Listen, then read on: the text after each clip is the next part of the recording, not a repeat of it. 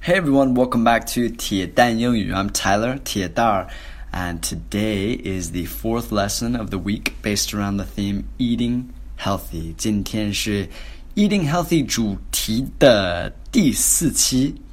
Today's dialogue setting is based at the theater. 今天的对话场景是在一个电影院里边。 and the dialogue, I'm going to read through it three times. Two times, rather. I'm sorry. The first time, really slow. Second time, normal speed. Here we go. Dialogue, first time. 对话第一遍. Want some popcorn? Sure. But can we get unsalted? Why? Way too much sodium when they salt it. Wow, you're such a health nut. Alright, dialogue second time. Want some popcorn? Sure, but can we get unsalted? Why? Way too much sodium when they salt it. Wow, you're such a health nut. Alright, let's make sure you guys understand everything in this dialogue. Want some popcorn? 你想要一些 popcorn 吗？爆米花 popcorn. That's that yellow stuff we eat in theater. Love it. Sure but can we get unsalted? Sure, it's like okay, no problem. Okay, 好的. Uh, but can we get unsalted? 但是我们能不能吃 unsalted? So they do not put salt on it. It's that white stuff. Looks like sugar, but it's salty. We call that 咸盐 salt.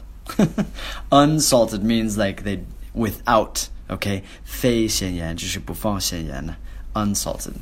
Why? 为什么 ？way too much sodium when they salt it. Way too much sodium，太多什么东西？如果放咸盐的话呢？你们猜？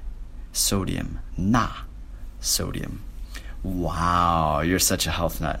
Oh my gosh, you are such a health nut. It's like you pay so much attention to your health. 嗯，这个我真的不知道怎么翻译。Health 是健康，nut 是坚果。呃，health 呢是一个名词，形容一个特别注意注意健康的这方面的一个人。You are such a health nut. I am a little bit of a health nut. Tyler is a little bit of a health nut.